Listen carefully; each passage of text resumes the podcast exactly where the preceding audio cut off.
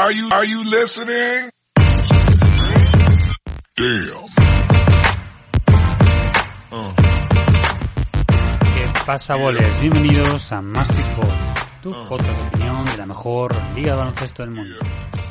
Yo soy Julián y te doy la bienvenida a Juventud Divino Tesoro, el mini podcast en el que vamos a hablar de los rookies y de las estrellas masivas del futuro de la NBA.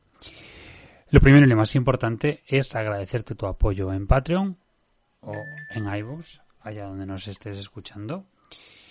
Eh, para nosotros es muy importante porque, bueno, nos ayudas a que el producto crezca mucho más y, por supuesto, pues formas parte de este proyecto.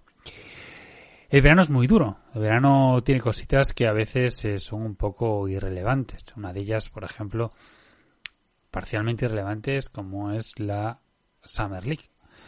No irrelevante, es muy relevante para los jugadores, para los chavales que vienen del draft, incluso para los jugadores sophomore, es muy importante porque muchos de ellos están jugando su carrera en la NBA. Eh, para los, eh, digamos, mm, novatos o futuros novatos, digamos, de gama media o de ronda media, es clave porque tienen que buscarse un hueco en el roster eh, o en rotación. En el caso de los eh, tops, de los picks altos, no lo necesitan porque ya vienen con esa vitola de estrella. Por lo tanto, pues no tienen que matarse mucho. No voy a meterme demasiado en el... No, no, bueno, no voy a meter en la Summer League porque eh, yo reconozco, no la veo. Me parece un poco truño. Pero bueno, hay por ahí, se ha hecho contenido, artículos, tanto de Enrique eh, o, o el otro día que pasó que pasó Javier Molero por el Twitch. Así que para eso hay información de sobra. Yo voy a poner la mira un poquito más lejos. Es demasiado pronto, probablemente, pero es el momento de empezar a ver eh, qué pasa con la temporada NCA. Siempre sabemos que para muchos la temporada NCA es eso, college, eh, partidos, conferencias, eh, todo. Para otros son nombres y para otros son un pre-draft. Bien. Hay que respetar a todo el mundo, ¿vale? Aunque algunos pensamientos sean, no sé, sancionables. Pero bueno.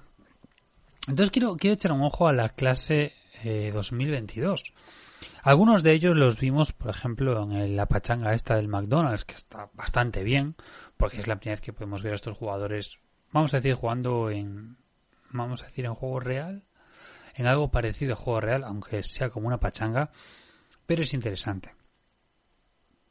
A mí me sorprendió mucho cuando cuando estuve viendo el McDonald's porque aparecían pues, bastantes jugadores de Arkansas, por ejemplo, y sobre todo la hard, vamos, el hardcore total que Duke tiene tres jugadores entre los cuatro mejores, dos de ellos pivots, un escándalo.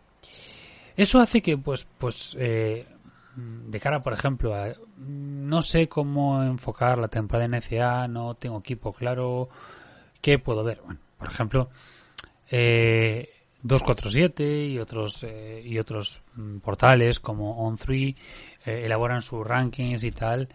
por ejemplo, 247 eh, elabora uno de, en base a los a los mejores, los mejores equipos, ¿no? Los mejores programas que han, que han reclutado este año, ¿no? claro, teniendo tres eh, jugadores entre los cuatro primeros, pues lógicamente Duke es la mejor. O sea, de los siete compromisos, de los siete commits que han realizado, pues cuatro de ellos son cinco estrellas, que es lo más top. Dos son cuatro estrellas y uno, pues es una estrella. Lógicamente está muy por encima. Pero, por ejemplo, Arkansas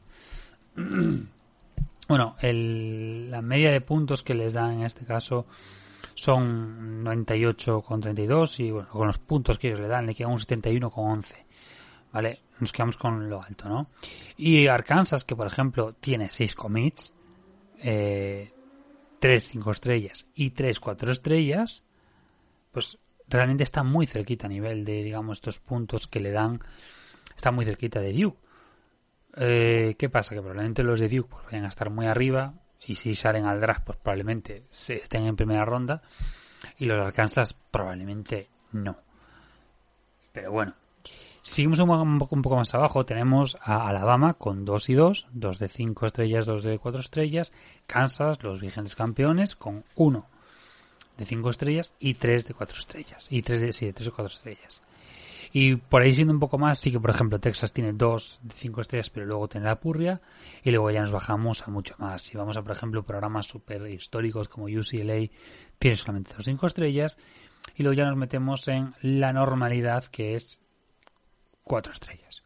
Por ejemplo, una superpotente como Kentucky, que es de reclutar super alto, pues en esta clase recluta menos, va solamente con 2 5 estrellas y, uno de 3 estrellas. Pero bueno, tiene artillería de sobra y ha reclutado muy bien. Y para 2023 aún tiene algo mucho mejor.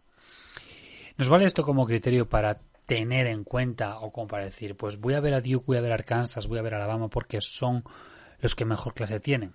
Bueno, hay que contar que estos 7, 6, 5 jugadores de estos tres equipos, programas que acabo de citar, Estamos hablando de los que van a ser freshman. Hay más jugadores en el roster, lógicamente, pues en este caso hasta 7 u 8 más que tienen que aumentar. Algunos son... ¿Te está gustando este episodio? Hazte fan desde el botón apoyar del podcast de Nivos. Elige tu aportación y podrás escuchar este y el resto de sus episodios extra. Además, ayudarás a su productor a seguir creando contenido con la misma pasión y dedicación.